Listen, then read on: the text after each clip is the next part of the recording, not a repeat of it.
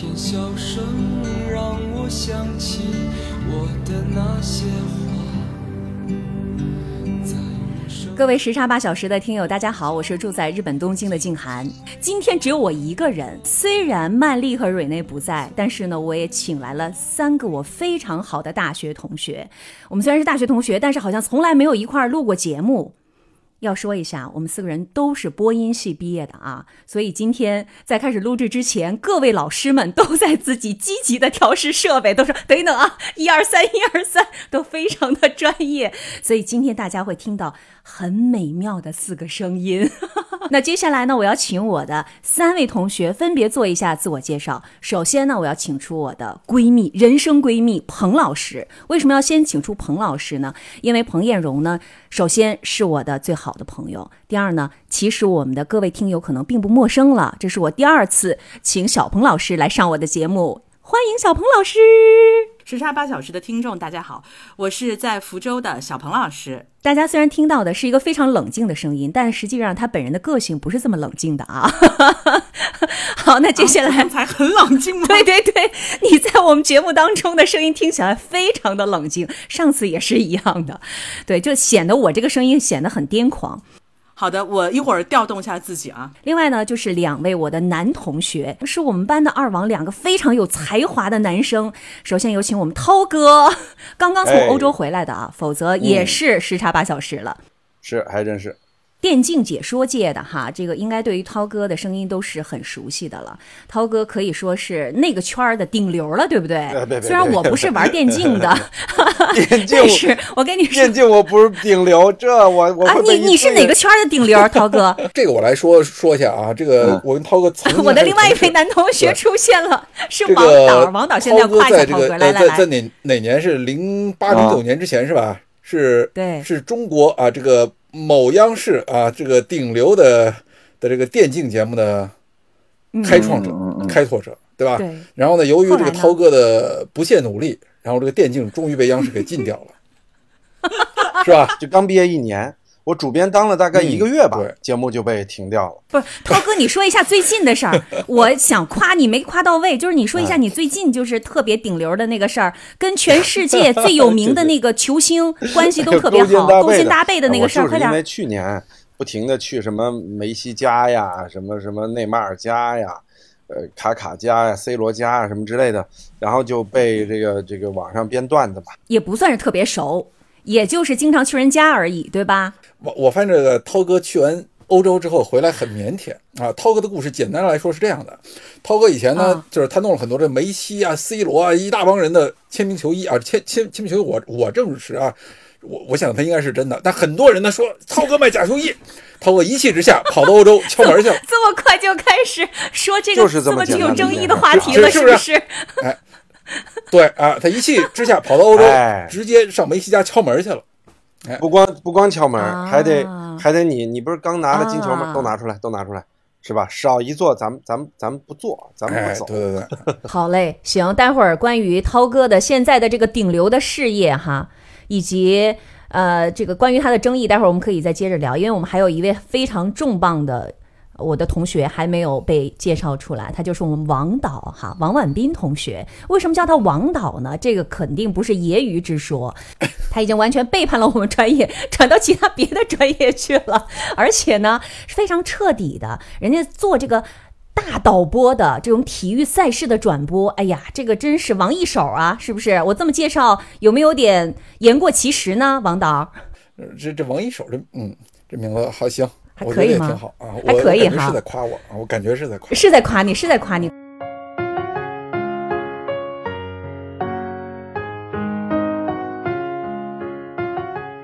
我们暂时介绍到这儿哈，但是接下来我相信我们所有的听友会对他们三个有更加深入的了解。我刚刚讲过了。我们三个是大学同学，但是这一期为什么要邀请我的三位同学来上节目呢？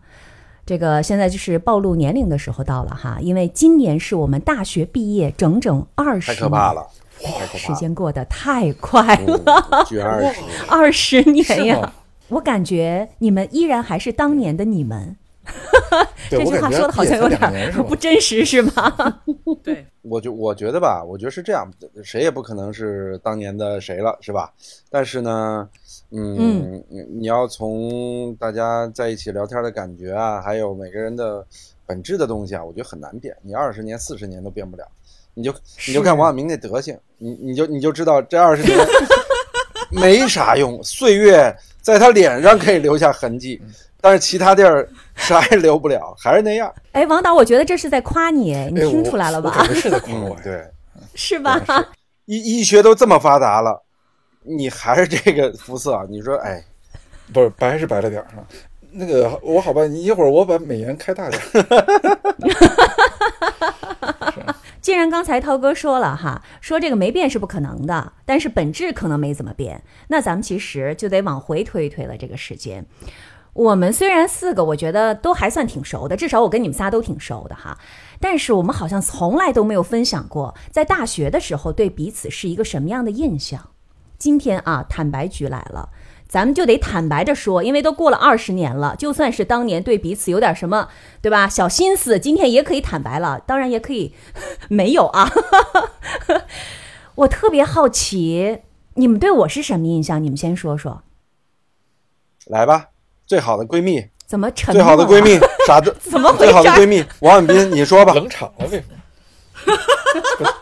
甭老师说，他在我心里就是种在我心里的那一刻，是我们军训结束之后，然后我跟他，呃，大家回来之后有很多选择，例如有女生她们去泡澡，有人马上飞回家，我俩不是，我俩然后就坐小巴去了红庙儿。反正吃了百来块钱的肯德基，在那个年代吃百来块钱，我俩都没有说话，你知道吗？压根儿不说话，就埋头在那儿吃。你想那个食量得有多惊人？我当时就想，这个姑娘好真诚啊。这是给你留下最真诚的印象的第一次，我的妈呀！是的，哇塞，给你的留下的第一印象就是这个人很真实，非常能吃，一点儿也没在拘着哈。对，是的。那我留在男同学当中的 印象是什么样的？我好像从来没问过你们。嗯嗯，我先我先说啊，我先说，我我不记得是不是第一次见你，但是你给我大学的印象就嗯总是穿着一身黑色，然后呢，就是就是挺神秘的，然后那会儿。呃，就感觉，呃，可能最初有有点误会，会觉得你是个学霸，你这什么意思？就感觉你是 你是学习特别好，高考分特别高啊的那种，对对对，就是很严肃的那种，就天天就哎猛学的那种。哎对哦后来那你真呃是误会我了。就东北话一出就全破防了，对，把这第一印象 就全给破了，对。哇塞，婉斌呢？王导，你对我什么第一印象？或者说整体印象也行，也不一定是第一印象。嗯，第一印象还真的就是东北话。我东北话那么浓吗，当年 呃，你不这什么意思啊？你不是最浓的，但是吧不，是最浓的。就是怎么说呢？就是呃，我不知道小韩你有没有这感觉啊？可能东北以外的同学也有这感觉，就是这个东北话最浓啊，其实是它最南边这个辽宁，但是呢最难改，细节从细节从从从毛缝里边蹦东北味儿的是黑龙江，因为你太像普通话了，对，就是就是 由于由于太细节了，所以它更难改，对不对？啊哎，但是我觉得是这样啊啊，我我认为小韩更多时间是在学说东北话，啊，我觉得当他打开社交模式的时候，他会加强自己的东北味儿，我个人觉得是，哎，涛哥，你这个对我有观察，对吧？有洞察，的确嗯是这样的。我我我对你的感觉是非常明显的这种，尤其是越不熟的人，你有的时候呃往往会用东北话去打开话匣子的那种感觉。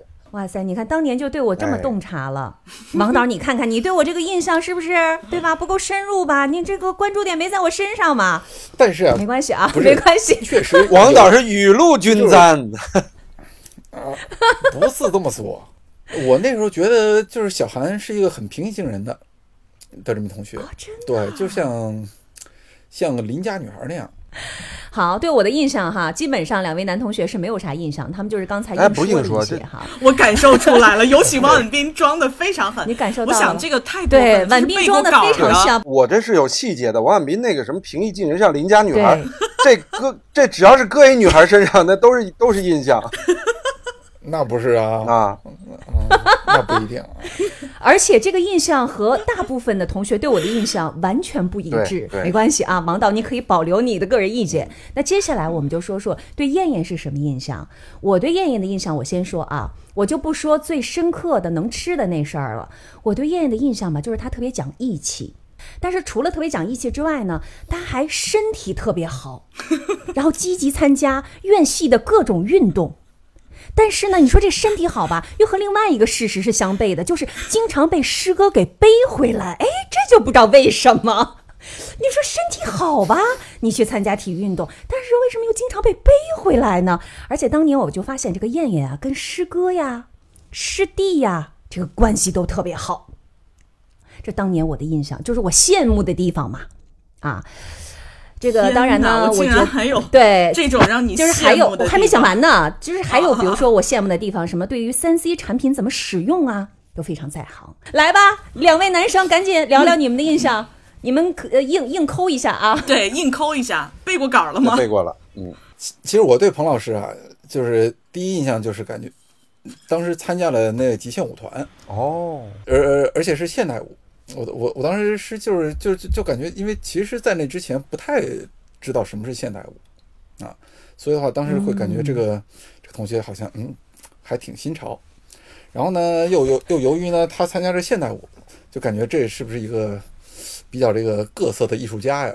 啊啊，就就有点不太敢接近啊。当时这确实是第一印象。燕燕就是逃过一劫，嗯，是吧？不太敢接近。恭喜你！咱们不是之前也聊过嘛？就是王婉斌在我们班属于是他比较博爱啊，然后基本上每一个宿舍都有一个他心爱的姑娘 啊，然后呢，呃，就基本上有行动的啊，而且一旦行动，对方就迅速交男朋友，但男朋友不是他，对，就迅速快到那种可能今天刚表白，明天对对方就牵手了啊，但是签的是另一个人。对，呃，这这种丘比近似于丘比特的这种这种表白方式呢，这这种特质，这这对他要是对燕燕燕动心了，他可能呃燕燕大一就就就谈恋爱了。就我没有得到王导的祝福。对对对对对，哎，不是婉斌是这样的吗？就是这个是不是涛哥言过其实了？没演过，就燕燕他们宿舍的，就大学刚对入学就谈恋爱我知道了。那谈恋爱的就是对对对，涛哥一直是你看。在我心目中一直是这个语言表演艺术家，反正就哎，说到哪儿了？不是说对燕说你燕燕的印象吗印？象，你怎么扯到我对身上对对，呃轮到我了，轮到我了。我总记得有一次，好像我们一起在某一个类似于十一假期或者十一假期的前后，一起去了，呃，北京展览馆。不光有你，还有还有类似于幺零幺的，还有你们宿舍的一些人。但是我对燕燕的印象就是她的短发和那缕从这个分线这样在呃头上要绕过像九曲黄河一样的一个弯儿，可能是自来卷儿，因为那个时候不会是一个有有有有烫发习惯的啊，然后再别到自己的耳后，特别别致的一个长刘海儿吧。对，其实这是我对他的最深的印象啊，我就说哇，呃，就是好销魂的头发。哎呦，你发现了吗？涛哥又赢涛哥是很有细节的，对涛哥是赢在细节，但是涛哥这个细节呢又不说明任何问题，你发现了吗。整体印象，我也是觉得燕燕是一个特别善于跟男生沟通的呃女生，特别善于 初期的那种那种交流的感觉，确实有点像哥们儿，就是很仗义，对对，很仗义，对对，是的，非常嗯、但是他仗义。对他对师哥像不像哥们儿，我就不知道了啊，有可能对在我们面前像哥们儿一样的仗义，在师哥面前就会小鸟依人，是吧？就可能因为他毕竟会那个时候他会是一个师妹的呃态状态嘛，对。小小小韩啊，小韩我，我我得说，你要、啊你要说不是第一印象啊，啊那我就得加，那我就得啊加上了。特别能社交，特别能谈恋爱，然后那个那对对我吗然后这个这个呃对 啊，特别能特别能社交。特别能谈恋爱，然后特别神秘啊。OK，这三个印象，哎，神秘怎么说呀？对呀、我为什么神秘呢？哎，太神秘了！哎，去中央电视台了！哎呀妈，太神秘了！对，没错，而而且吧，台聘了他央视我太神秘了当时他他什么台聘人台正式的人家说台聘了呀，人是台聘的呀。我所以你看，我真的我跟小韩真正熟起来，我都感觉是在台里了、对啊，在对，在那时候反正也不知道怎么就老能在台里碰上小韩，哎，嗯然后碰上就就聊几句，碰上就聊你几句。跟踪人家就直接说，你看我多平易近人。你别瞎说，还老能不？对吧？来，我们来说一下对两位男同学的印象啊。我先说一下对于涛哥的印象。涛哥现在啊，我跟你讲，绝对是创业成功人士啊，呃投各种投资人都追着投他啊。现在各种商业特别成功，顶流是吧？但是在大学的时候，我是真没看出来。就是在大学期间，涛哥给我一个什么印象呢？就是暖男，特别的暖，对女朋友好的呀，是吧？我们有一个经典的段子，就是会拿吹风机给女朋友的衣服吹干，对吧？你们都知道这个，大家印象都很深。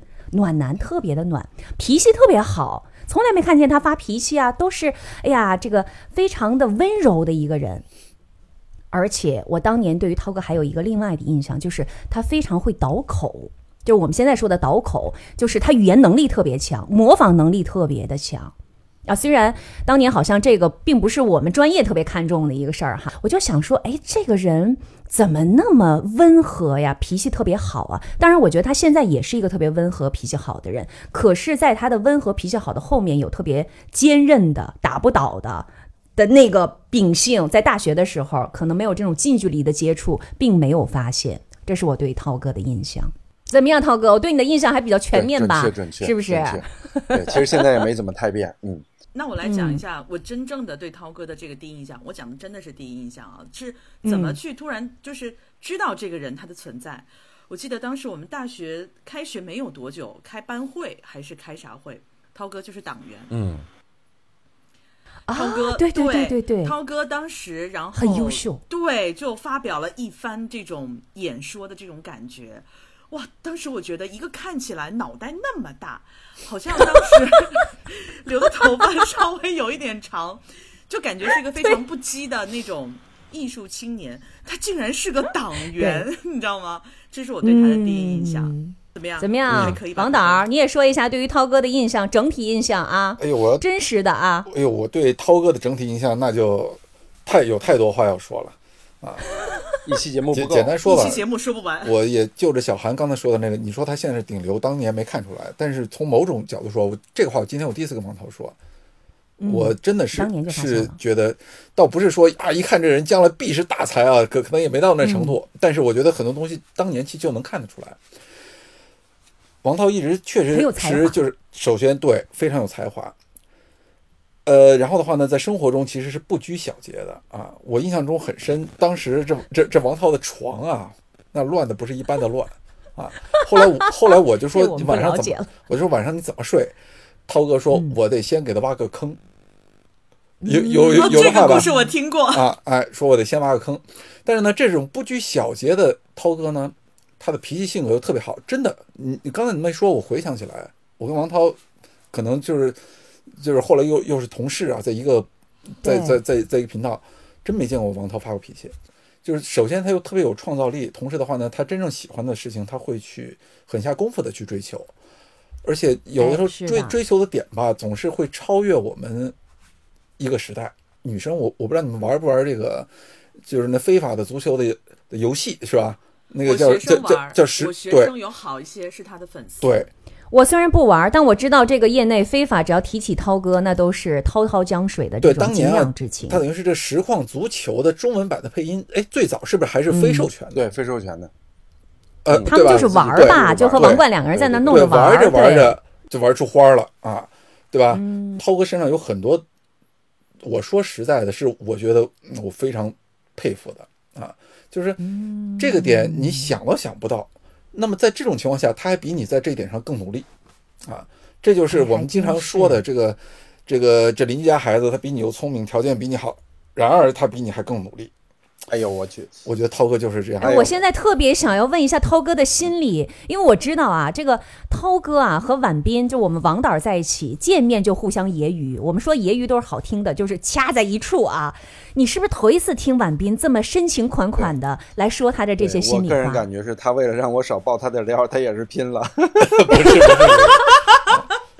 而 而且你发现了吗 真的是互相熟悉，互相很熟对方，你才知道对方哪儿好。你发现了吗？是你看婉斌说这个涛哥的这个评价和印象，和和和说咱俩完全不一样。你发现了吗，燕燕？。对对对不对？这个力度啊，这个观察，这个深度就完全不一样了。我觉得这种认识可能跟确实跟年龄也有关系。我借这个机会啊，我真的要说一句，其实刚才提到了，就王涛这几年做的的所有这些事情啊，人然后这最后人直接能敲开梅西家的门，对吧？真七座这金球奖摆在地上，这东西真是太让我佩服了。呃，谢谢谢谢，是不是？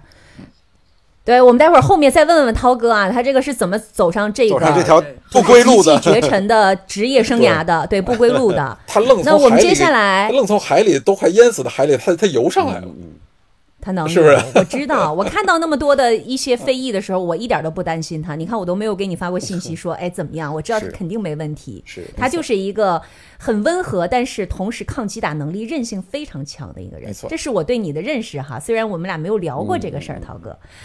哎哎呀呀呀我觉得现在涛哥心里应该是有点美 哈，因为同学都挺懂你的，我发现我。觉得对王永斌的印象我得改一改了，我的稿得重写了，我的天哪！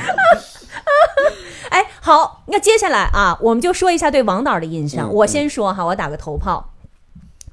我对于婉斌的印象哈很复杂，很多元。首先呢，第一个印象就是上大学期间，我就想说，哎，这个王婉斌同学为什么来上播音系呢？就是我知道你为什么要先说了，你会把我们所有人的话都抢了。对对对，哎，因为你知道，你知道婉斌上播音系之前跟跟我们不一样，跟我不一样，人家是在湖南广电已经是做过小主持人的了，是非常有基础的。他在这么一个有基础的人，为什么说话结巴呢？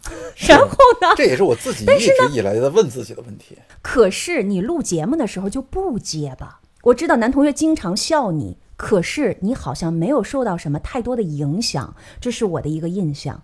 就是你并没有因为他们笑你你就怎么样，你好像每一次都是，好像就是很有知道进退的在回复他们，并没有这个事儿并没有打击你，这是我对你的印象，这是第一个在上学期间的印象。第二个印象就是，刚才咱说涛哥非常有才，你们知道吗？婉斌也特别有才，婉斌是真文青，他不是假文青，他是真文青。我觉得他内心呐、有一个深处，他留给自己的，我们是普通人是很难走进的。然后呢，就是那个地方是他给自己的一个小处女地，然后他会去做他自己认为感兴趣的东西，就很文青、很文青的一个人。我我记得好像刚刚参加工作的时候，完作为同学哈，我跟他一块儿去，因为他认识了一些在北京这个文青圈的一些老文青，我就说哦，原来婉斌是喜欢这些的。当然，最后一个对于婉斌的印象就是真的好黑啊。马来西亚留学生，好了，我说完了，very honest 的讲完了我对于婉斌的印象。那可能你觉得我够 honest 吧？我觉得还比较准确。比较准确哈，是不是？来吧，涛哥，你的补充应该在此时加入了。嗯，呃，其实王婉斌是一个非常非常复杂的个体。我其实，呃，对他对我的呃细节的表达一样，我对他如果说说得清楚的话，可能也得个三到五期节目吧。我曾经在《大内密谈》那档节目里用了三期节目来讲王婉斌，是《大内密谈》那段时间对收听率最高的一档节目，就是关于是，关于王婉斌的故事。这个我证明，因为我也听对吧？对吧？是非常非常牛逼的呃人生经历和故事，甚至他的故事，你要真拍一部电影，你把它剧本化了，都是非常精彩的。呃，首先呢，王婉斌对他的第一印象，当当时大家都说了嘛，是湖南美少年，因为我们去见师哥的时候。呃，大概十八个男生坐在那儿，就等第十九人到来。师哥们把这个所有的铺垫都做好了，说你们的湖南美少年呢？我们说只有一个湖南的没来啊，他迟到了。我们在开了一个半小时的会之后呢，突然间门缓缓的打开，一个黑黑的脑袋伸出来，嗯，大大大家好，我我是王婉斌，来自湖南，所有人当时就被震撼了啊，呃，都瞬间也是质疑了一下自己的审美和对于美少年这个评判标准是不是我们都过于肤浅了，然后呢。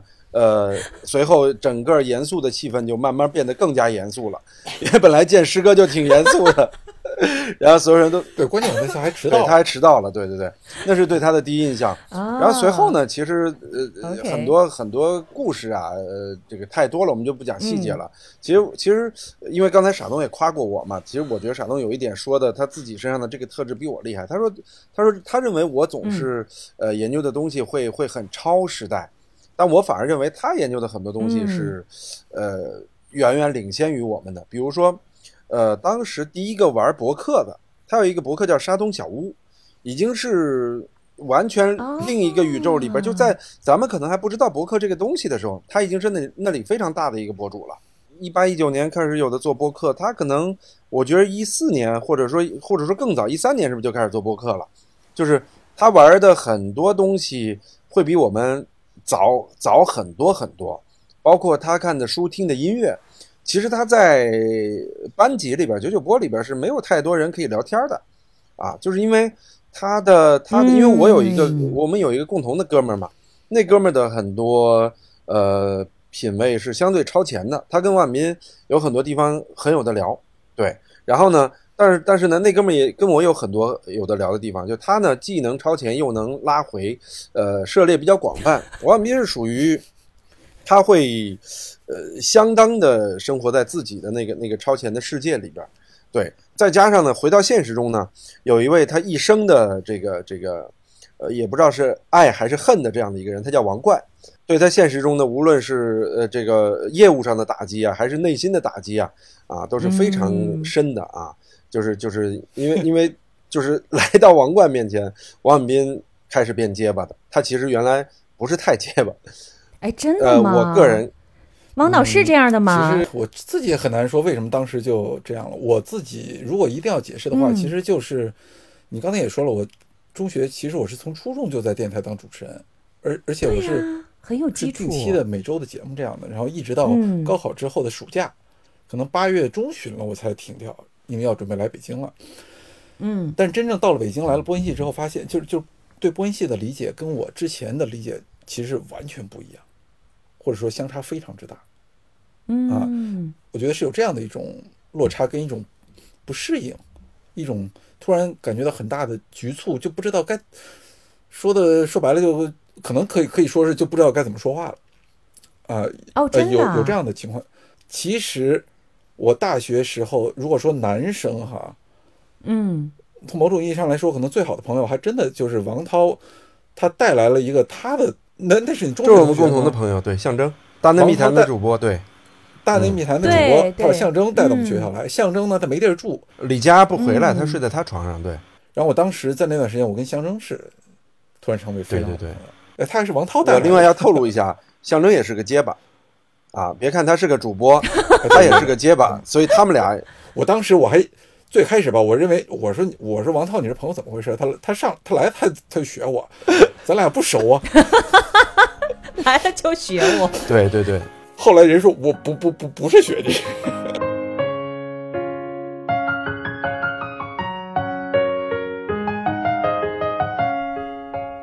那我们接下来就聊一聊，真的来聊一聊当年的专业课的迷茫。我们都是在播音系啊，播音系有他一套自己的这种培训体系，然后有他自己一套方法啊。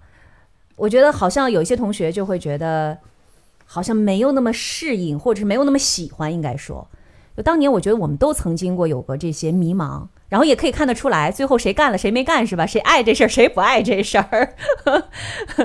可能我觉得在这个迷茫上，小韩可能会少一些，嗯，因为我们仨应该都是南方的，呃，就是南方的学生进来之后会发现，在专业课业务上你怎么努力，呃，很多基础的东西和北方是没有办法比的，就是别人已经上三年级了，你还在一年级，就是呃，这个东西会是我们共同迷茫的一个原因吧，甚至于说你觉得已经很好了，然后专业分一出来啊，我怎么这么差？然后你觉得自己没什么毛病了，老师一挑，哎，你怎么全是毛病？然后你你你会发现周围有比你声音好的，有比你普通话好的，有比你呃个形象好的，然后你就会觉得哦，嗯我原来不是最好的那个，你就会有严重的这种这种自我怀疑，因为本来在高中都是还蛮优秀的，对，然后呢，那个那个，结果到了大学之后，突然间落差到这里，其实是非常难受的。如果是从语音上。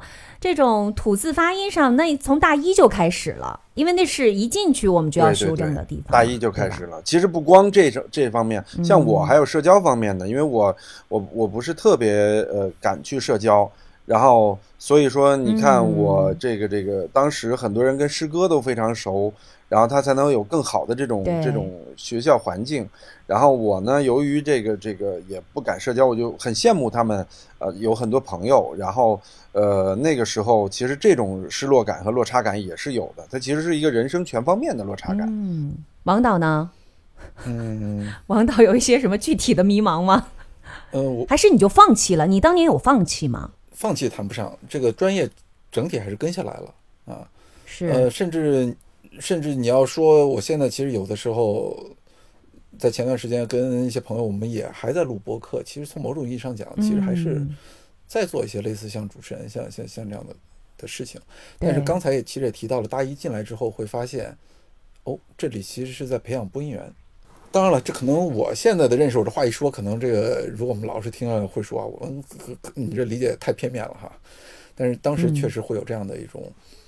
一种落差，然后呢，从另外一方面来说呢，我又觉得，就是我感觉我更喜欢一种比较静的，或者说娓娓道来的这样的的一些方式。但是当时就感觉这播音系啊，挺闹腾，一闹腾吧，确实就不太适应。因为我当时高中时候也想过考导演系，所以看过一些一些东西，但是其实有很多片子是找不着的，不像现在的网络。所以当时在大一的时候，其实就看了很多这样的片子。然后后来大二的时候呢，有一个机会就参加了辅修，啊，新闻学网络新闻方向，这是辅修。当时二零年开这个方向，应该是传媒大学，当时还在北京我们学院，就第一年开这个网络新闻的本科这个层级的。哎，我都不知道还有这个专业，我也我好像有印象你去辅修了，但是我说，哎，他怎么就去那儿了？嗯。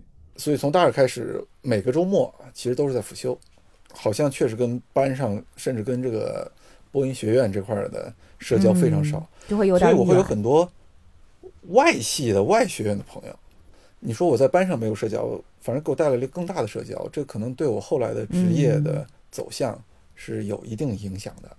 嗯，那所以的话，你要说这个专业上的迷茫，那就在这一块就被他给替代掉了。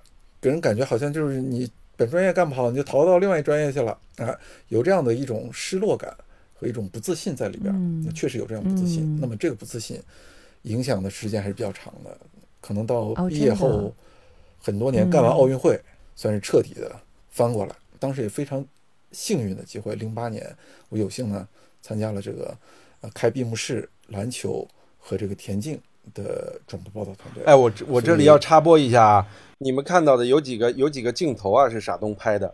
姚明在结尾和那个加拿大女运动员的拥抱吧？闭幕式的时候，呃，澳大利亚澳大利亚运动员的拥抱是特别知名的一个镜头。那个镜头是傻东拍的。还有刘翔的主教练孙海平，呃，赛后新闻发布会泣不成声，啊，那个画面傻东拍的。这两个牛逼的进入中国奥运直播室的画面啊，这个王彦斌拍的。好，你继续。我呀，我当时我也是比较幸运。我幸运在什么呢？就是我进入这团队啊比较晚，那么当时就需要一个就是有一定的编导的的意识在这儿，同时呢，他又能够摄像、单兵作战能力相对比较强的的这么一人，就干什么呢？因为开幕式的话，场内有两个无线游击开闭幕式，就是那个微波的游击，出于安保等等原因，哦，你是其中之一对，出于安保等等等等原因呢，你这个人你五点钟进去之后。你背着电池，身上背着电池，你你就得自己干了。包括你这个路线该怎么走，当然了，有没有通话啊？但里边出现什么情况都得你自己来处理，甚至机器坏了都得你自己来修。王导，就你的这些事儿，你看，只有跟你这个最铁的涛哥是知道的。我们这么多年同学，我觉得我们可能还算是交流多的，但是依然不知道你的这个光辉历史哈。就有的时候真的是关上了一扇门，就会。打开另外一个窗啊，没错，嗯，刚刚说到了，你们都说你们南方同学这个专业课比较迷茫，哈，好像我们北方同学就会有一定的优势。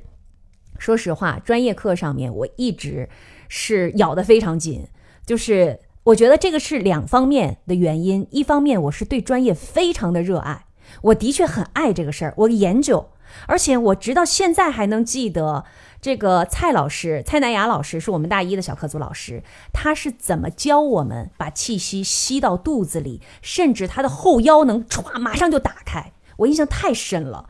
还有就是他教这个后鼻音是个舌动程。哎呀，我在学会了舌动程的那一天，我好高兴啊！就是我会因为学会了这些东西，会变得很开心。虽然我对于其他别的那些学科，就是我都是可有可无，然后经常什么旷课呀、不去啊，上？什么 毛概呀、什么邓论，我经常是逃课。但是对专业课，我的确非常非常的认真。还有另外一个原因是什么呢？就是我发现我在专业课上的这种努力和适配是可以得到正反馈的。因为我是在东北来的嘛，虽然是个省会城市，但实际上是非常闭塞的。来到北京之后，我就发现了，哎呀，这个见识真的是太少了。就是我和婉斌当年一定成为不了好朋友，就是因为你当年谈的事儿，我一定听不懂，我也不知道。就比如说你们说的什么什么古典音乐啊，什么音乐的欣赏，什么这种电影啊。我觉得我好像当年的我还是一无所知的，所以在那个部分的我也同样是自卑的。刚才涛哥也说到了这种交流上、交往上的这种自卑。虽然你对我的印象是说特别会交往、能交往哈，但实际上我内心很自卑的一点是，我不知道怎么跟别人去进行这种有效的交流。可能我就是会说话而已，可以跟别人打招呼而已，因为东北人都比较热情嘛。但是我的方式可能非常的直接。如果你们问问金老师的话，他 他会告诉你，静涵在大学的时候是一个非常直不愣腾的，而且有的时候有点不太适度的一些表达。那个时候的我就是一个，好像刚从一个乡下，然后来到了一个大城市，然后在一群见过世面的同学当中，自己。却对于很多事情，别人习以为常的很多的事情，我是一无所知的一个人，是一个这样的。但是也是因为我觉得可能我在专业上不断不断得到正反馈，然后我也觉得自己是，呃，比较可能比较适合哈，所以我的新闻呐等等，这是为什么最后可能最后去了央视，然后去播新闻。我觉得可能这是一个一套链路吧。而且我在大学的时候，你们不知道我那些。没有去上课的时间都在干嘛？就是我们原来不是有一个那种小招贴那个板儿吗？就是可以有什么小广告什么的，然后上面就会有各种各样的广告，说什么招一个什么校园主持人呐，我就会去看到那个小广告，我就会撕下来，然后就去跟人家联系。然后一次一次的，一开始可能连面试的机会都没有，然后后来面慢慢的有面试的机会了，有了面试的机会之后，有试镜的机会了，试镜之后可能可以试一次，然后再到后来就是可以做一些，啊，比如说给央七做节目啊，给北京台做节目，在试我们上大学的时候，人家肯定就是用你小孩儿来试一下嘛。我有的时候回想，就觉得自己在大学的时候真的是非常的勇。就不不会去管说我成不成行不行，包括当时去参加什么 MTV 音乐电视台的那个比赛，我也去参加，然后也得了一个全北京市的第一名，呃，全国的第三名，然后去参加什么所谓的类选美比赛什么的，我都去参加，就有一种不太去顾及和。结果是什么？但是我就去尝试，但我依然觉得我在大学的时候有很深的一块是蛮自卑的，而且这个自卑感也一直跟我到工作岗位之后，我到了央视之后，依然是一个我觉得我什么都不懂，就是可能播新闻还可以，但是呢，对于人情世故我不懂。对于怎么维护关系，我不懂；对于这些世界上的大事小情，我不懂。就是这个对于我来说是一个我没有经过任何训练，以及没有人告诉我应该怎么做的事儿。就是听起来很可笑，是不是？对，那就是当年的我。所以好像我已经进入职场了，但实际上我是一个完全的职场小白，根本很多不合格。嗯，啊，这是我没想到的。而且我。对对对对对，因为我是这样一个人，但是我是觉我一直像羡，我还比较羡慕像你这样，呃，善于跟别人沟通交流，然后善于主动社交的，呃，人，善于面对领导的人。我是一个完全是对对对，我没想到你也是一样的。非常不擅长。对我原来在上节目的时候，只要听到我们主任在走廊里，我就会默默的把我们那个办公室的门给 关上，不知道要怎么说，不知道要说什么，不知道说什么是合适的，什么是不合适的，更别说去运用某一些资源去达到自己的某种目的，那根本就更是不可能的事情了。嗯。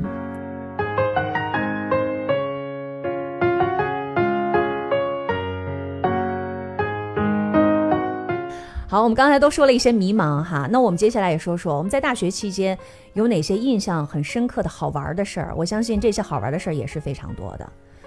你们有什么特别好玩的事儿？涛哥好像应该是有蛮多的。涛哥，你要不然先说两个。讲一个可能没跟大家说过的比较好玩的事儿，也是比较早期的啊。然后呢，也是比较尴尬的一件事儿，就是那会儿啊，呃，宿舍和宿舍之间不是会联谊嘛？我们四幺零和幺零四是联谊嘛？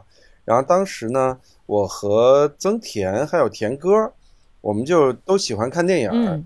然后那会儿大家都不熟的时候呢，说：“哎，我们仨搭对儿啊，去看电影、看电视剧去。”那会儿，呃，图书馆四楼拉片室还是五楼，我忘了。刚才万民也说了，我们就去了。对。去了呢，我说听呃女孩们怎么说吧，我们就去查。查完之后呢，好像是田哥过来说的，说：“哎，有一部叫《失乐园》，在日本获了无数的奖。”啊，曾田说：“哎，我也听说过这部。”我说：“呃，我也听说过这部，我们去看这部吧。”然后呢，呃，我说：“好啊，好啊。”于是我们仨相约借了《失乐园》，然后那图书馆管理员看着觉得我们的关系比较怪，一个男生和两个女生借这部片儿看，然后呢就说：“你们确定要看这个吗？”我说：“对对对，确定要看这个。”然后呢，我们就把片儿呃借了出来，然后我记得我坐中间，他们俩坐我两侧。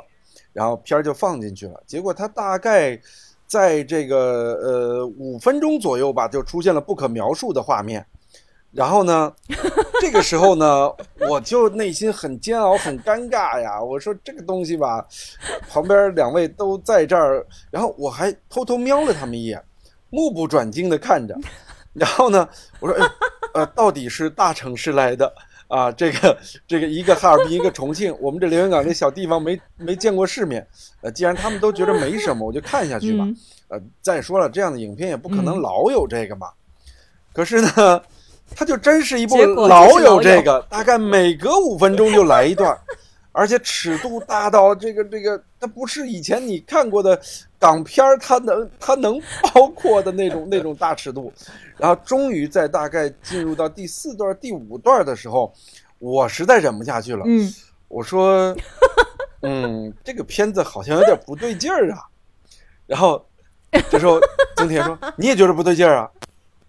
我说：“对呀，不是太对劲儿。”田哥说：“哎呀，我早就觉得不对劲儿了。”然后我说。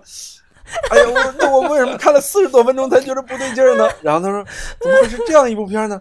我说，呃，反正这是一部不大适合我们仨一起欣赏的片儿。然后 我们就把这个片儿还掉了。而且我就发现，每路过我们的人都会异样的盯着我们这个组合，你知道吧？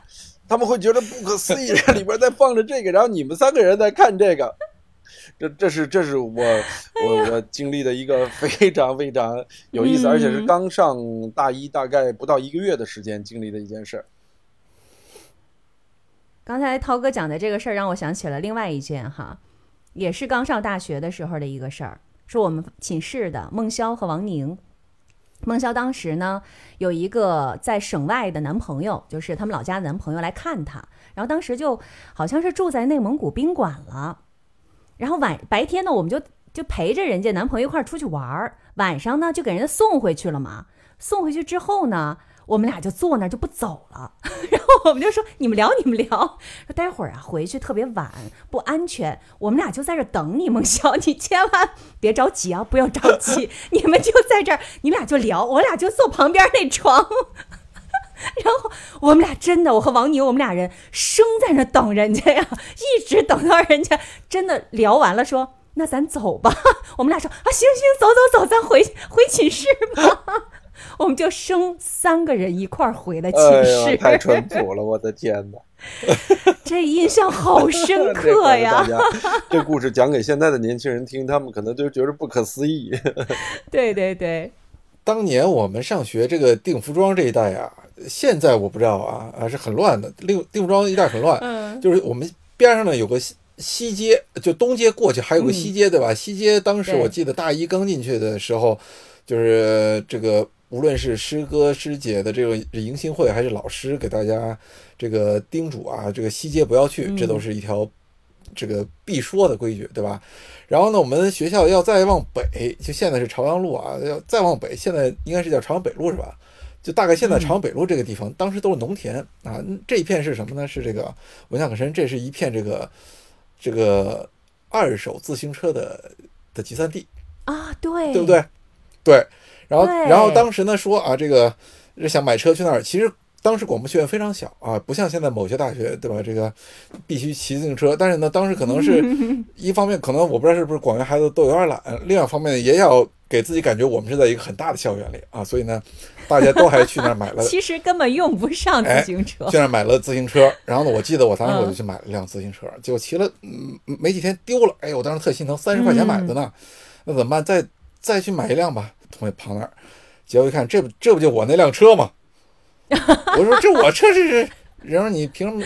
你这这又没写你名字，凭什么说我这这这就我的呀？啊，他说他说那你的你怎么办？你你也不能就这么拿走啊，对吧？也不是我偷的，怎么办？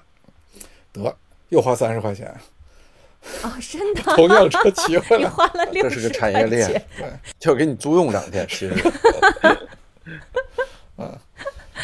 哎呀，说到这个学校期间好玩的事儿，肯定还有特别多。我们今天时间的关系哈，这一趴先过去，我们先往后聊一聊。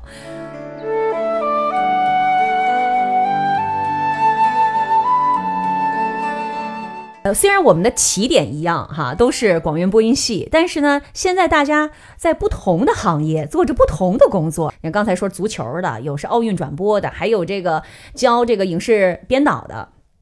那咱们是怎么找到现在目前的这个职业或者是事业的呢？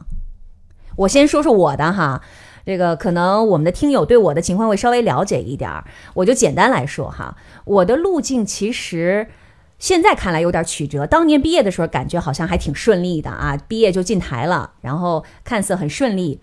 当然了，刚才呢我也说了，我其实有我自己的迷茫，而且呢，在工作了几年之后，我这个迷茫就变得很具体了。就是我发现我们的同事都是这种同质化的背景，就大家都是咱们学校毕业的嘛，就是我们这些播音员、主持人都是广院的师兄师姐、师弟师妹。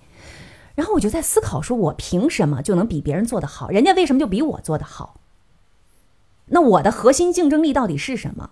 然后包括零六年我去青海去支援青海台半年，呃，到了最穷的地方，我真的是觉得那个零六年的那个眼界哈，是看到了世间的真相，就是穷能穷成什么样。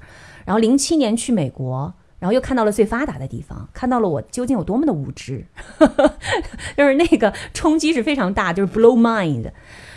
嗯，所以后来零九年的时候，我就决定我辞职，哪怕是正式的哈，我也辞职。然后当年二十八岁嘛，去美国留学。其实走的时候，我还是想说，我回来继续做主持人的，因为我希望能够学更多的东西，然后把这事儿干得更好。但是，就是这个转折点，从此哎就给我岔出去了，然后从此我的人生就有点不受控了。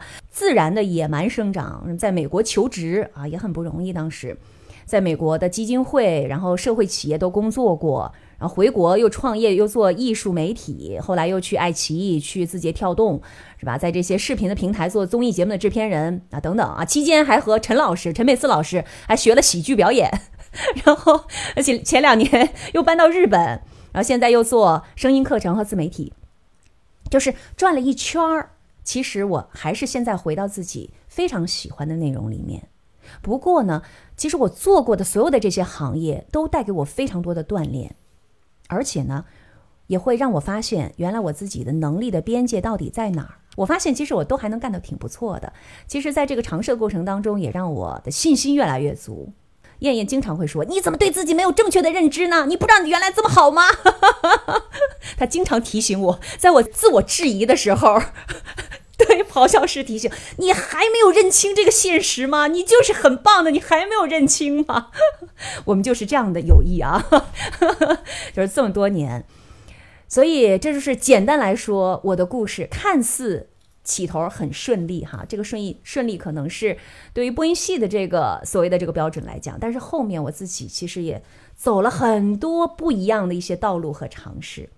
然后我知道我的这三位同学，大家也都是进行了非常大胆的 这个人生的探索，才到了现在的这个事业和我们做的这个职业上面。嗯，我其实相对来说，我觉得我运气还不错吧，因为我一九九四年的时候，那会儿第一次看足球，当时因为一个叫罗伯特巴乔的球星，然后喜欢上了足球。然后呢，我就开始想做足球解说员，因为随后欧洲杯啊，还有各种各种比赛，黄健翔的解说让我觉得，哎呦，我以后想成为像他一样一个呃牛逼的解说员，在 CCTV 五。然后那会儿呢，我就开始练，怎么练呢？当时就是小伙伴在玩游戏，我就在后边说。然后从那是从我十五岁开始的吧，从十五岁开始的一种习惯或者说是恶趣味儿。然后后来知道能考播音系了呢，我就考了播音系。那会儿呢，就梦想去五套工作。其实到播音系之后呢，我也发现哦，原来这个地方教的东西跟进五套工作没什么关系啊。呃，当不了解说员，能当个体育节目主持人或者体育播音员了不起了。然后而且呢，不是那么回事儿。嗯。但是呢，我就想，哪怕我先进了五套，能做什么做什么，我先能进去。然后呢？于是我不管是什么面试啊，包括在当时我记得央视在咱们这儿挑了一轮人，小韩也挑的第一轮也是进去的。我们一块儿早上去，对对，男生挑了老朱、尤宁、我和梁潇四个人。然后呢，我进去之后，底下因为都是我记得李维英他们嘛，然后李维英老师，我我就我就上我进去就播了一段体育新闻，我就想问我说我我的梦想是做 CCTV 五的解说员。我说那个，嗯嗯，您这儿有 CCTV 五的老师吗？然后那个李维英老师也很直白，我们招的是新闻播音员。我说哦，那太遗憾了。然后刘英老师说对，然后我 我后来就觉得自己有 有点二，因为我也紧张嘛当时。然后那个我又不后悔，因为我就想做这个。包括那会儿呢，我记得有人给了我段轩的电话，然后我给段轩打电话，段轩说要跟刘建宏汇报一下，说能不能去实习。然后跟刘建宏汇报之后，说是那段时间，因为某公闹事厉害，在咱们那个年代嘛，说禁止这个让实习生进，我就是实习的机会也没有了。然后于是当时去了上海，基本上就要留上海了。但大四的时候，同时也经历一件事儿，就是大家都都都曾经经历过的，就是分手嘛，然后特别难受，特别难受呢，我就想找自己的一些其他的兴趣，能能能把这个事儿给挡过去。然后呢，我就把所有的积蓄拿出来，买了一台当时得有两千五百块钱那台游戏机，啊，在那玩儿，天天玩儿，然后没日没夜的玩儿。这时候呢，有一天王凯啊，九七播音的王凯啊，听众不知道，就是后来那个凯叔讲故事啊，财富故事会啊，对，光头，然后到我这儿来说找我帮忙刻张碟啊，一看我在玩游戏，啊，跟我一块玩，玩完之后呢，隔一礼拜打一电话让我去跟他到天安门那儿也买台游戏机。然后后来我在上海，就那会儿觉得进五套无门的时候呢，突然间有一天，王凯给我打个电话说：“哎，王涛，你干嘛呢？”我说：“我这个刚从上海回北京参加央视一个那个面试。”然后他说：“有一个游戏公司招人，你去一下吧。你不是特爱玩玩游戏吗？我就给他推荐了你。”当时我想：“哎呦，这游戏公司跟我也打不着关系。”他说：“他们需要主持人。”然后呢，我也不知道是啥啊。后来我觉得给给师哥面子，人家这么好心啊，我就去了。啊，我走到那个给人打了电话，说我们周一在凯莱建国门凯莱录节目。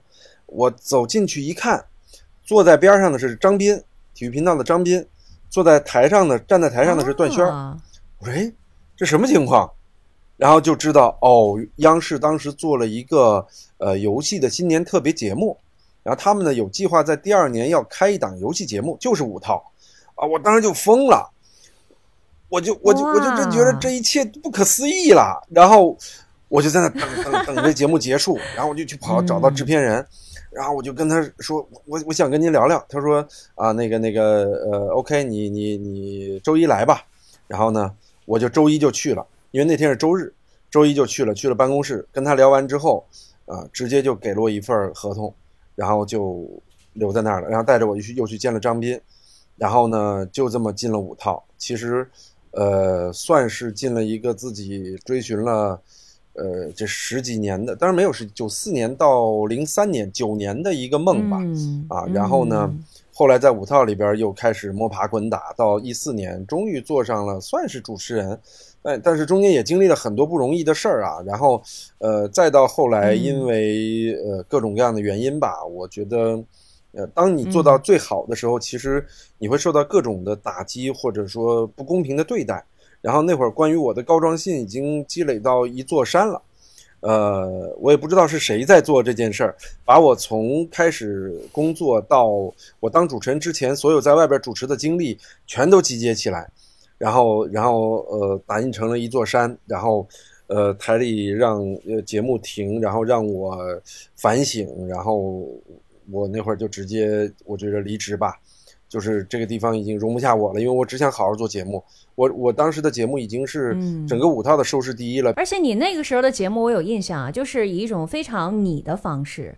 王涛是什么方式呢？他就是那种非常搞笑的，但是呢，搞笑呢，他不笑，别人笑。其实有一点点这种体育脱口秀的这种意思，就是如果用现在的大家可能比较容易理解的方式，而且你又很会倒口嘛。刚才我说了，你又特别会说各种各样的方言，然后你又会把自己的很多一些观察呀放进去，然后进行这种调侃式的哈嬉笑怒骂的这种调侃式的，这是这肯定啊！你想想在央视的这样的一个平台上有这么样的一档节目，肯定收视率高啊。然后，但是没有办法，就就后来，因为因为这种这种呃非常糟糕的一个局面吧，我也不善于处理。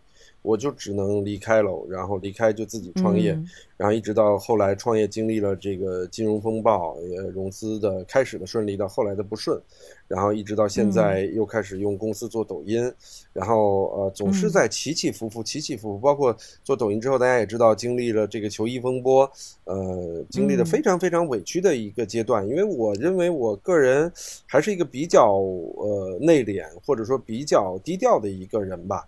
然后，但是呢，呃，结果遭遇了特别不公平的一种对待之后呢，我其实迷惘过一段时间吧。后来给自己的呃劝服，也就是说，在哪里跌倒就在哪里爬起来，因为你没有做错什么，你只需要证明自己是对的。于是乎，花了很大的力量去，呃，走欧洲走了一圈，待了一年半，一直到现在。所以我觉得，呃，你对涛哥才回来，是的，上一周才回来。对，其实我我个人觉着，我之所以能够一直呃走自己想走的路啊，是因为在这条路上有很多嗯伤害你的人，或者试图伤害你的人，呃，也有很多想帮助你的人。其实他们对你都非常的重要，因为你不知道呃他们为你打开了一扇什么窗，他们为你引导了一条什么样的路。对，但是可以可以呃径直往前走的只有只有你自己。只要你自己埋着头往前走，他可能你想要的东西就在前方。但如果你自己被打败了，呃，可能就什么都没有了。所以我觉得我自己的经历还比较奇特，然后我也特别感谢，呃，老天在很多我的人生的关键选择中，算是给了我特别好的运气。对，这是我的。涛哥，我想稍微问一下这个球衣风波，因为。曾经特别受质疑，就是他的这个我不太懂哈，这个为什么会受到质疑，以及你你对于这个风波的认知到底是什么？就是为什么会遭遇这样的事儿呢？无妄之灾嘛？不是，咱们做的好好的，就是被委屈了嘛？呃，首先是我当时抖音的售卖太可怕了，呃，我抖音在我达到四百万粉丝之后，我开始带货嘛，呃，我们曾经创造一个晚上。呃，卖出过一百多万，呃，大概几百件球衣啊，就六百多件球衣，一百多万总收入的这样的一个记录，就是在刚第一次带货啊，呃，就创了一个体育电商直播的这个记录。然后随后呢，每一次带货都会在在更好。然后呢，呃，球衣行业啊是鱼龙混杂的一堆人，他们会觉得你凭什么来抢我的生意？然后一开始呢，我觉得仅仅是眼红。到后来呢，我走了一圈下来啊，发现其实，海外的竞争对手在这里也起到了非常重要的作用。他们会在，因为我们售卖签名球衣的时候，极大的影响了海外签名球衣在中国的销量。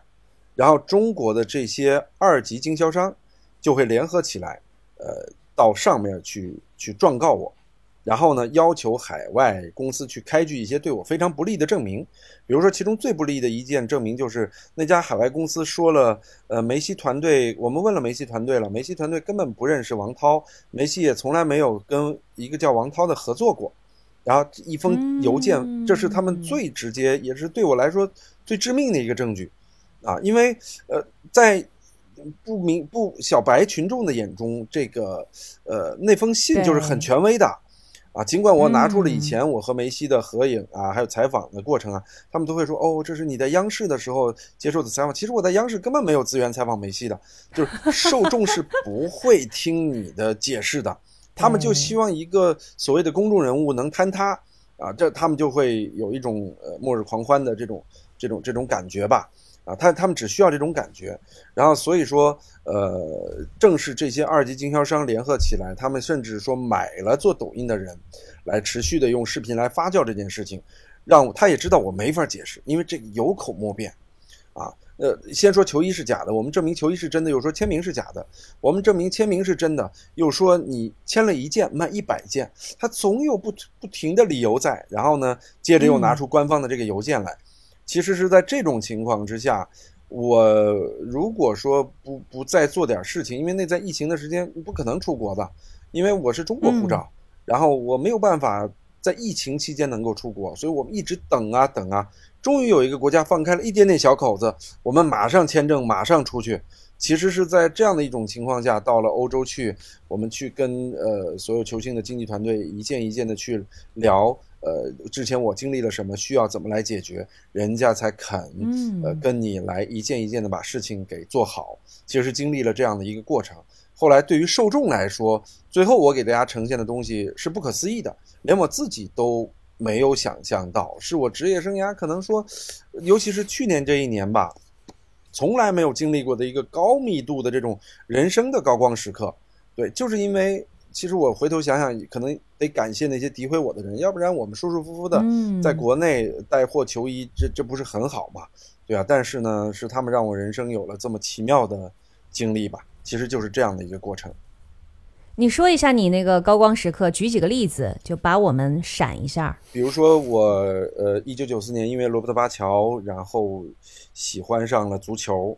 然后呢，我在呃去年我过四十二岁生日的时候，然后就直接进了巴乔的家，也是因为我们在和他经纪人对接之后，人家就发出了邀请，然后得知过生日之后呢，呃，就准备了蛋糕，呃，还有他们巴乔拿出了他珍藏的一瓶大香槟，哇，在现场他和他的太太，因为他和太太的爱情故事，我从小就听着长大的，在太太是他的初恋。然后呃，恋爱之后一直到现在，感情特别呃和美。然后我呢，他们俩一起给我切蛋糕，然后唱生日歌。然后就是这对我的人生来说，像是一个一个阶段性的总结。甚至说我我当时就讲，哎呀，我这人生最完美的时刻也莫过于此了吧？就是是自我的一种满足，自我的一种满足，对。这种满足不是对于别人而言的，是对于王涛而言的，这个意义重大，对吧？不是说有多少粉丝，然后多少多少的销售额，而是说那么多年喜欢的一个人，如此真切的就在你面前，而且又在你生日的时候，你可以有一个这样的近距离的接触，是的，是的这个就是一个人生的莫大的收获哈。嗯，呃，其实王涛的这些事儿。我其实都是一直都是在关注着的，我我我也没有跟王涛去有过太多的沟通，但是就这些一些事情，包括这个过程，其实我前面已经提到了，不单是对王涛他莫大的的这种就是人生高光，其实对我每一个就是作为王涛的比较熟的朋友，对我们也是一个非常大的鼓舞啊！这老同学从这走出来了，另外一方面是对吧？这个也是给我们很大的激励，嗯。哎，我觉得今天。涛哥，你有觉得吗？今天这个婉斌特别的动人哈！哎，是的，是的，是的，让我也特别的感动。呃，从来是的，我也是。呃，这确实是我的真实的。呃，在在之前吧，前确实一见面是嬉笑打闹啊等等很多，但是当你人生经历过一些事情之后，其实都会沉淀下来啊。就是就真的朋友，我觉得或者说真的同学是。是跟别人不一样的，就是你真的做了什么事情，你经历了什么，大家都是会感同身受的，跟你在一起的。是的，是的。嗯就是就是我我个人觉得，嗯，我是一个比较喜欢分享自己，那会儿做抖音直播也是分享自己生活的人，因为我的人生其实还蛮不可思议的，那就是尤其我的职业经历吧，还蛮不可思议的，所以这也是很多人为什么不相信我的原因吧。啊，就比如说，我有时候在分享我我去梅西家里的就另一个高光时刻的时候，别人会觉得你在吹牛。但如果你说没有像那个那个你之前拿出了那么多视频的体现来说，嗯，他们是不会相信的。这就是为什么我之前被黑的另一个原因，就是因为很多人不爽我，觉得。啊，你你你你凭什么对吧？你怎么就能？你吹什么呀？对，然后呢，其实就是 对，就是这样的一些一些东西吧，鼓励着我。那不如把这些都证明出来吧。其实是他们鼓励我一段一点一点的往前走。对，然后呢，再加上我觉得老天真的是眷顾我。然后我们和梅西合作了那么多次，然后真的梅西这年就夺得了世界杯的冠军。然后呢，嗯。啊，我我好给力啊！对我真的觉得是一个。二零二二对我来说是一个特别完美的一年，就就这一年的故事就像是提前设计好的剧情，当然中间经历了特别多极度大的惊险时刻啊，然后但是呢，呃，回回想起来都不重要了，对，啊，它的结局实在是太完美了，对，就是所有打不倒你的都会成为你的前进的动力和养分了，对对对，因为我跟梅西接触比较。多么大的压力，就在世界杯这件事上背负了多大多么大的压力和骂名，对，所以说，呃，我个人蛮感慨的，嗯，因为那会儿我的电话、我的地址，呃，都被他们公布到了网上，我会每天接到几条，呃，打过来的非常具有恶意的电话，对，那会儿我会很很很恐怖。呃，然后呢？另外，我的每一条视频底下都是大量的在底下呃调侃、造谣、直接谩骂的这样的人，私信那边也是。呃，那会儿就觉得开始还有点愤怒，到后来就觉得这个事情已经到我没有办法控制的地步了。呃，但是我当时就坚信的一点是我没有错，所以这个事情就是就是我没有错，我为什么要怕他呢？我始终在跟自己说这样的一句话。啊，我只是现在在疫情情况下，我没法去证明他们，我迟早有一天会证明的。呃，其实我一直在对自己这样说，其实就是这样一种感受。但那个过程真的很痛苦，很痛苦，因为你每天醒来就觉得，呃，手机里，然后你的工作中，甚至我去参加行业内的一些活动，我都我都觉着所有人都在看我的笑话，我觉着同行看我的眼光都不一样。我我那段时间就不爱出门。然后呢，就是非常的自闭，然后这个这个习惯其实现在也还在影响着我，对，其实是有很很大的、很严重的这个这个挫伤的，对对对，我有一段时间不敢看去年六月份到七月份时候我的抖音的留言，呃，我现在呃敢去看了，我甚至有时候愿意去看一下，呃，感感感慨一下自己这一年的不容易，对对对，呃，我有一段时间是甚至不敢打开抖音的。一定很难，一定很难，因为我现在也是做自媒体，没有涛哥做的好哈。我这个这个小小不拉的，有的时候也会遇到一些非议啊。你看那些非议的时候是很难过的，更别说这种全网式的被同行业的这种这种暴力，这是肯一定非常非常难过的。但是我相信你一定可以走出来，而且只要你走的够远、够高，谁也动不了你，对吧？你把他们远远的甩在后面，是这样的，是不是？嗯，是特别棒，真的，我现在跟婉斌的感觉是一样的，受到了极大的鼓舞。真的，就是这个事儿之后，我就我就觉得没有什么，没有什么嗯再可怕的东西了，就是。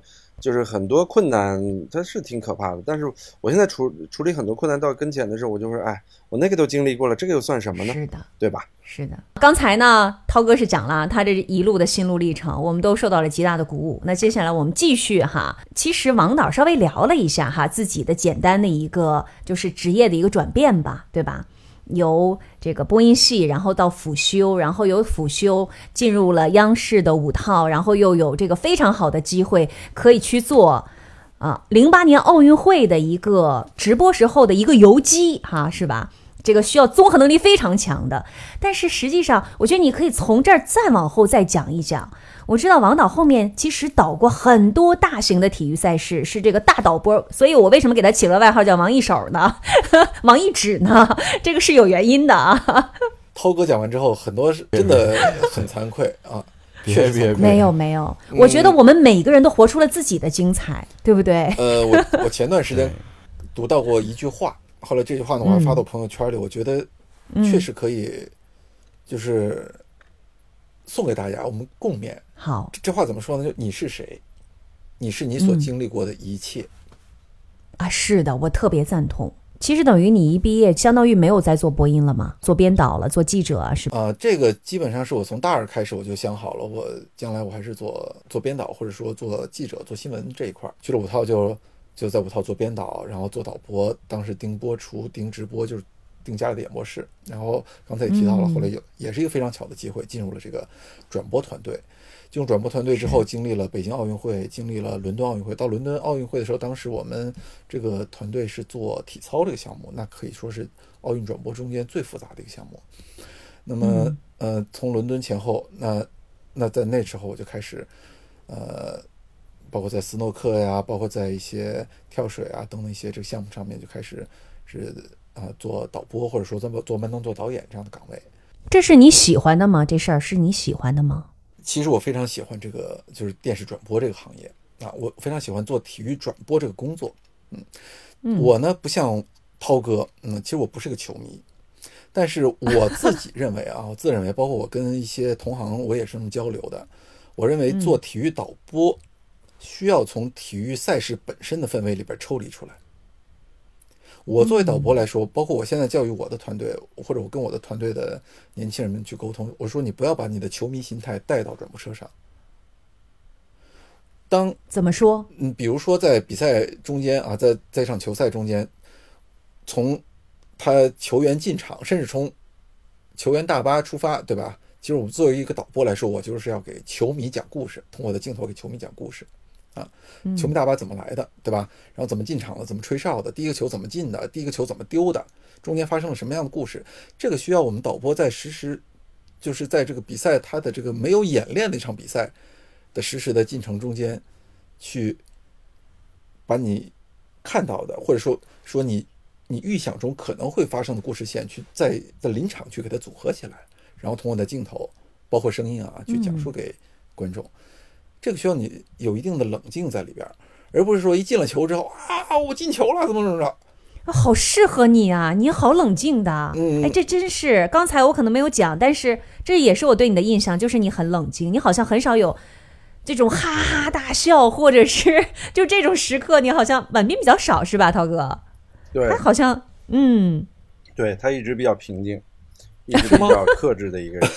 啊，是吧？对对对对，很克制，你这个词儿用的很准确。对，这个工作还有有一点什么呢？就是做体育转播非常有意思一点，就是你看它好像是个艺术创作，其实它是个很严谨的工作。嗯嗯体育它体育赛事是没有演练的，每一场比赛都是不一样的，但是不代表导演是没有准备的。那么这场比赛它是个什么样的背景？哪个球队对哪个球队？这个球队他们之前他是否有有遇到过，对吧？这场可能会是怎么样的走向？这场的明星是谁？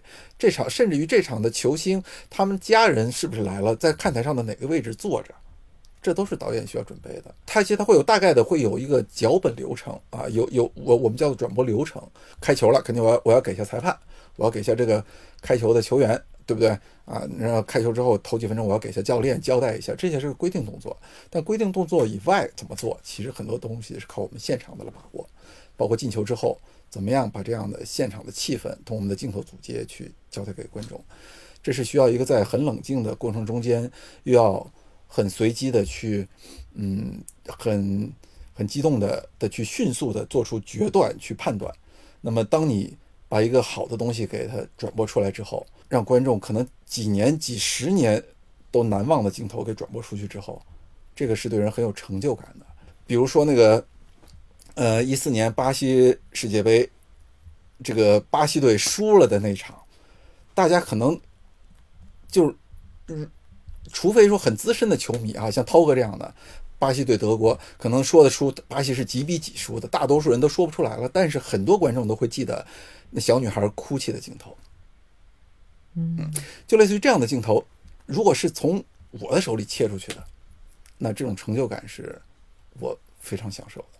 所以，嗯，后来就一直还是从事这个专业，包括后来从电视台离开，从五套离开，其实我也是还是在继续的做这个工作，只不过呢，可以说有一个呃更宽广的平台，以前只是服务是五套一家，现在呢，可能我是服务很多这个呃各个平台，包括接触的项目也不一样了。啊、可能很多以前好像更国际化了啊！你现在转很多的大型的国际赛事哈，呃，对，就各种都有吧。别谦虚啊对，各种都有。别谦虚包括原来可能在电视台很难有机会去做的一些赛事，比如说我，嗯嗯，我一直我比较喜欢，就我一直很向往转帆船，啊，因为就是当时在五套，就是就就是这电视台吧，你能力再强，一直没有机会做帆船的转播。我们一直认为帆船的转播是只有这个这个这世界上的国际上的大佬才能做的事情，嗯，但是呢，后来出来之后也是非常有幸参与了中国杯帆船赛的转播，那么也是把之前的一些积累、一些经验啊和一些这个社会上的的这个呃完全这市场上的一些供应商，然后几家给整合在一起，那么那么做了一次完完全是从实验中从零开始，然后这样呃去完成了一次大型的这种帆船转播。那么像这种尝试性的，从尝试中去获得突破的这样的机会，可能只有在市场上才能够呃去获得。嗯，刚才听王导讲这么多哈，我是在听，但是我好像又没在听。为什么说我没在听呢？我是在整体的听，因为我们真的很难得，即使是同学，即使你会觉得跟这个人不陌生，但是很少听他在讲他的业务。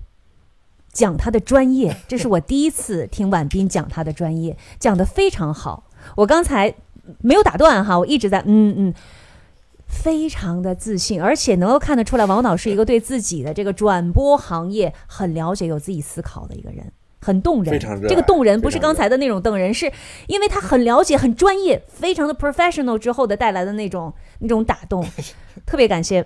真的，我我真的觉得我们同学之间有的时候就是那个最熟悉的陌生人，很多的印象可能是停留在小的时候，但是过了二十年，有如此大的变化，这是我刚才的感觉。我那会儿认为他是因为，呃，当时正好有这个岗位，就还不错，呃，他才做。但是现在来说，我个人感觉他是非常热爱这个岗位的，而且这个岗位是的，呃，为他带来的荣誉感和人生的价值感觉，我认为是非常大的。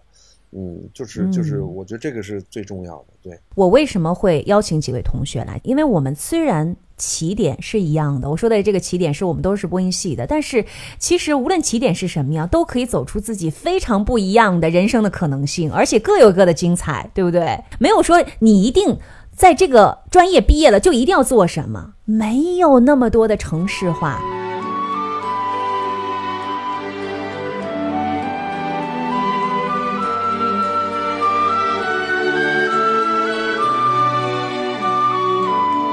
我们回过来接着来聊，就是过了二十年，我觉得这个二十年是一个非常好的时间维度。我那天其实自己写下了这个提纲之后，我也很认真的在想，这过了二十年，我有什么地方变了，我有什么地方没变？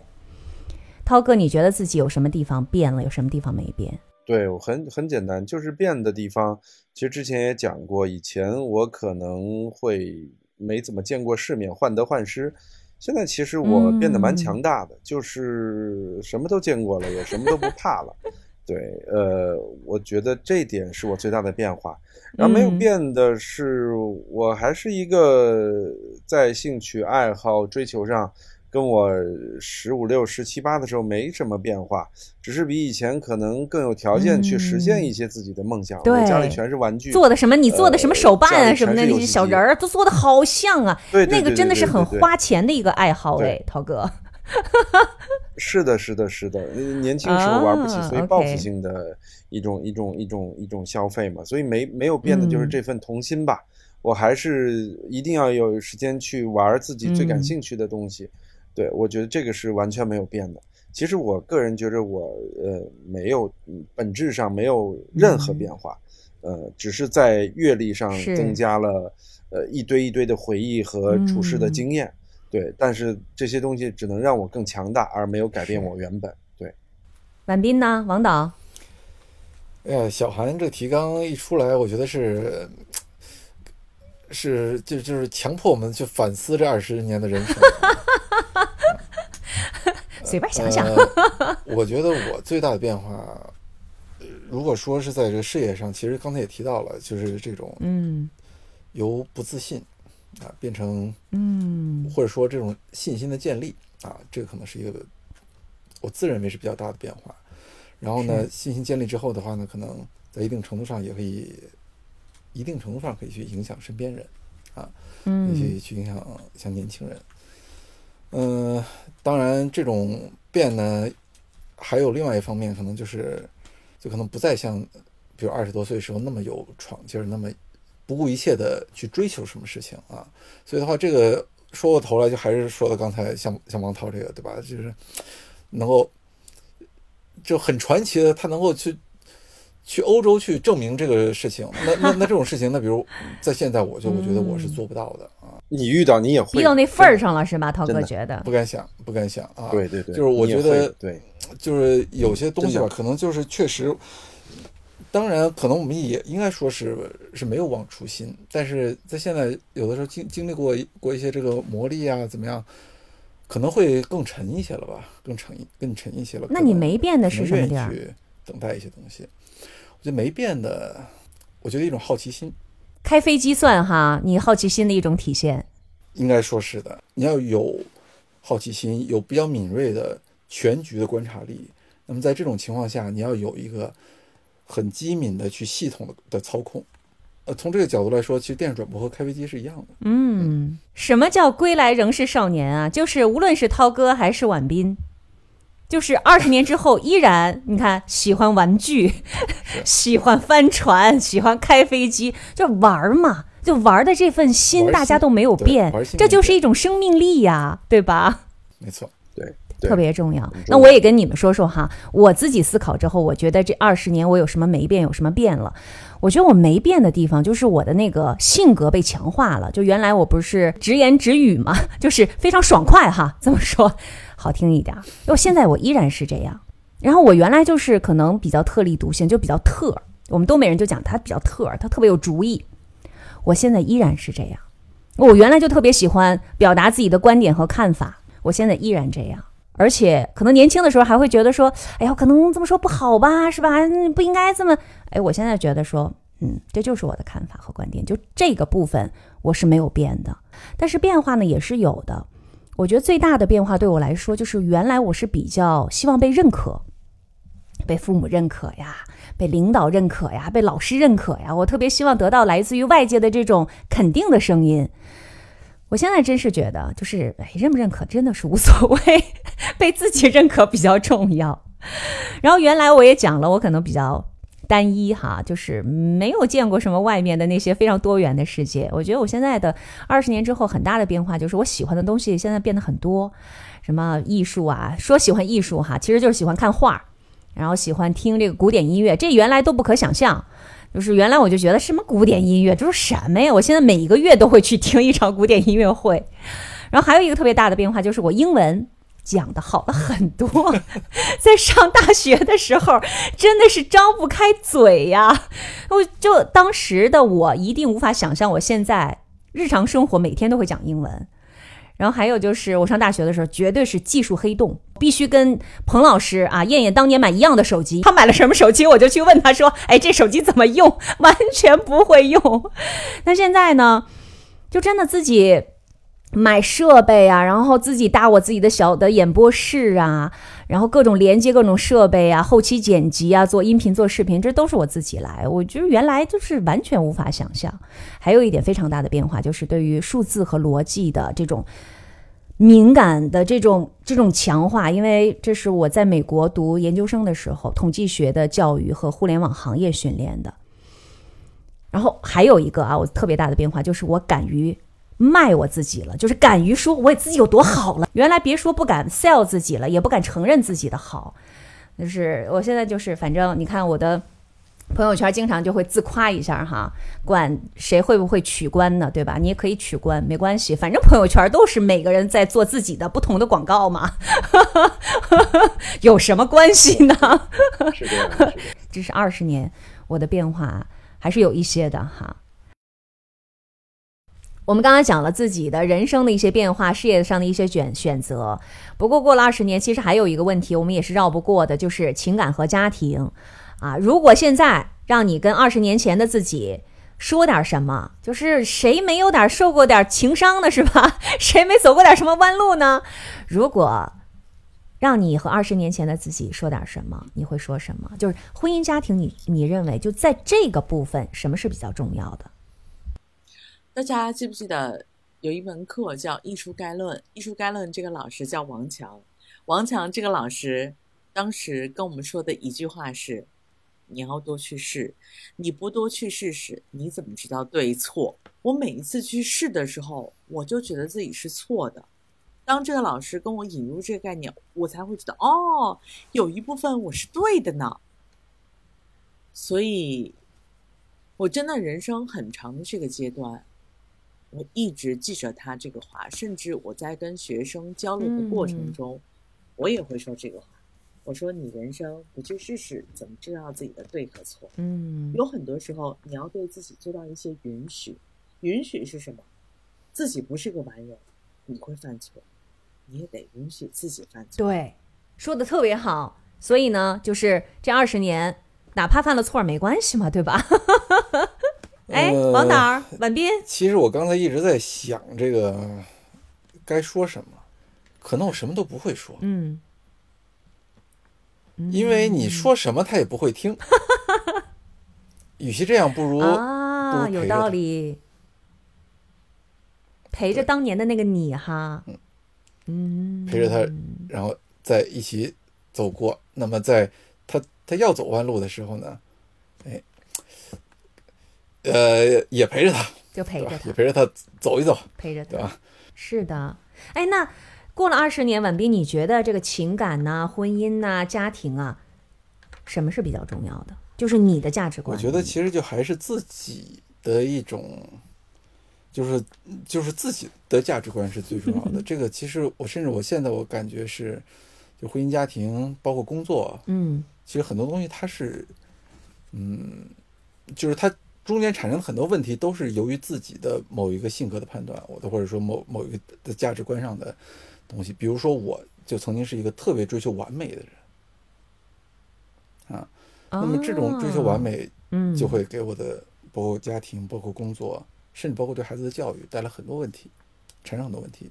但是当你经历过一些事情之后，突然意识到，其实不完美才是真实的。嗯，保留那些小瑕疵 是很有意思的。那么接受身边的人的不完美，更重要的也要接受自己的不完美，要接受这件事情的不完美。那么，如果你能够做到这个的时候，很多事情就比较美好了。万斌，我觉得你真的说的好对，嗯，真的。那是不是不完美的？那就跟谁在一起都一样呢？反正谁都是不完美的。这个问题吧，我觉得是个坑啊，知道吧？啊、这个是个坑，当然是个坑。应该怎么说呢？因因为首先是不存在所谓的跟谁都在一起的这种机会，那所以的话，有的是有的时候，我觉得这东西更多还是要相信缘分。啊，我觉得这这这这确实有有一个机缘在这儿，嗯呃，在这种机缘的情况下，接受一个不完美，啊，那么并且的话呢，嗯在这在在这里面彼此的尊重，彼此的真心，彼此的真诚，啊，彼此的这个真真心的付出啊，我觉得一定会让这个事情变得还是就我还是用那话，可以变得很美好。感谢王导对于我这个充满了坑的这个问题，依然回答的很认真哈。我知道它是个坑，但我就是要故意问你。来，涛哥，说说你会对二十年前的自己，对吧？情感上给他一些什么建议？嗯，婚姻家庭，你认为什么是比较重要的？其实我跟呃王岸斌一样，我也一直原本啊、嗯认为爱情应该是完美的，啊，应该去追求自己特别完美的一个爱情，在这件事里你呃全身心的投入，全力以赴，嗯呃不顾往返的这种去追求爱情。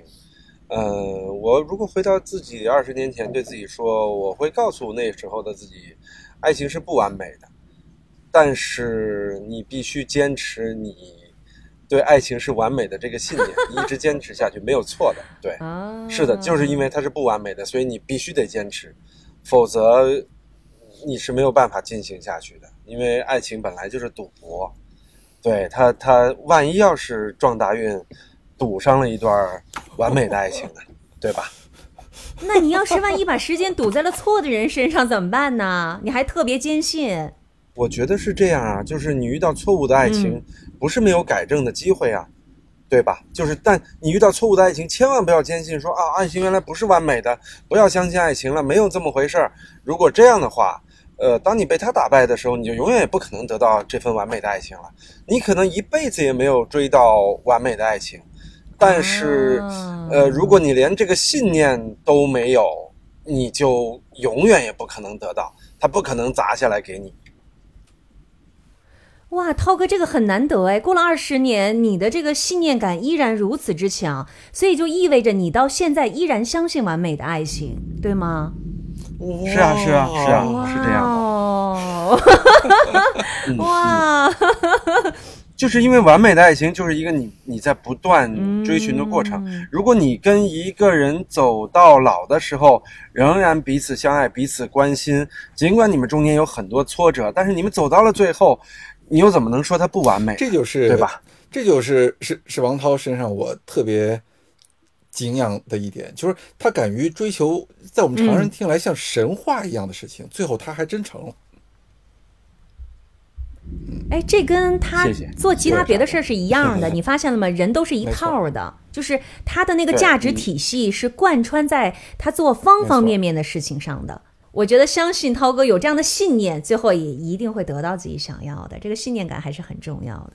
那我说说我哈，我会对二十年前的自己说一些什么？在情感方面，我会跟自己说要多倾听。我觉得我可能小的时候哈，因为比较能讲嘛，语言上有这种优势，在语言上有优势，其实很容易伤害别人的。所以，如果我当年就懂的话，我觉得至少其实要多倾听这一点，我当年做的很不好。还有就是，我好像小的时候对于情感特别的被动，就特别的 passive，就谁喜欢我谁来追我，我看看这哎这人好像我还行。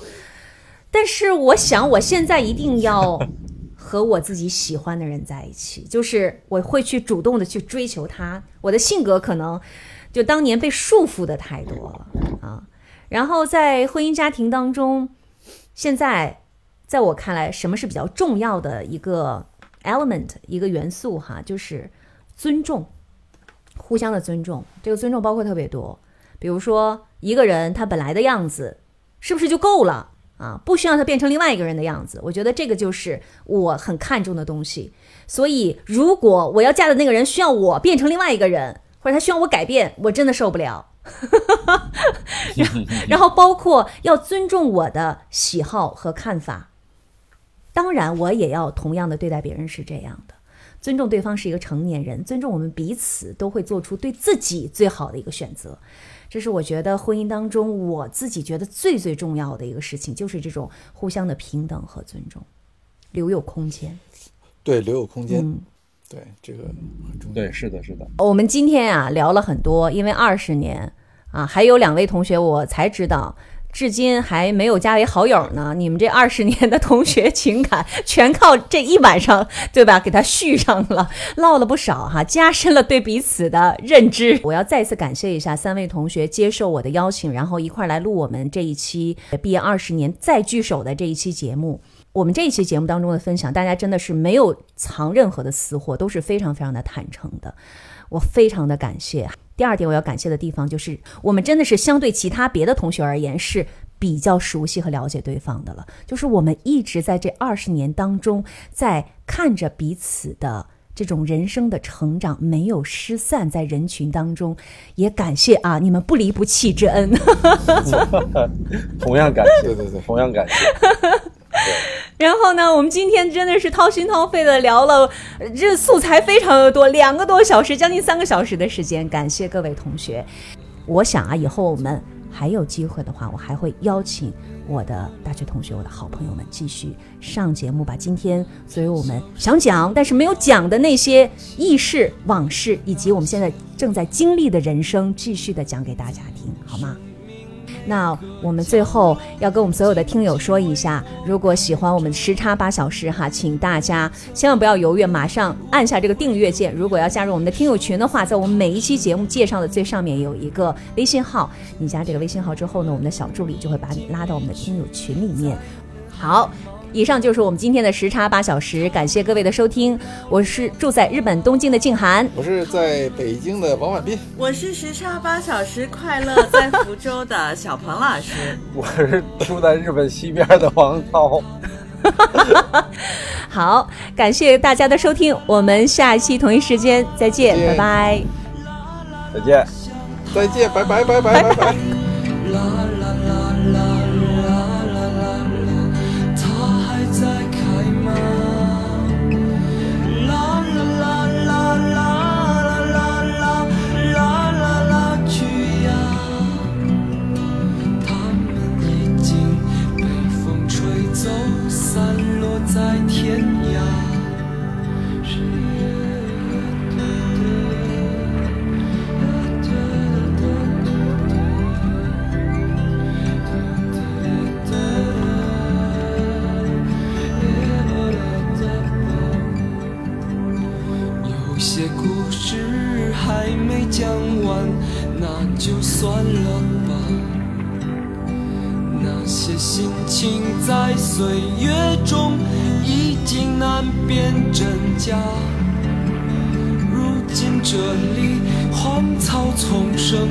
没有了鲜花，好在曾经拥有你们的春秋和冬夏。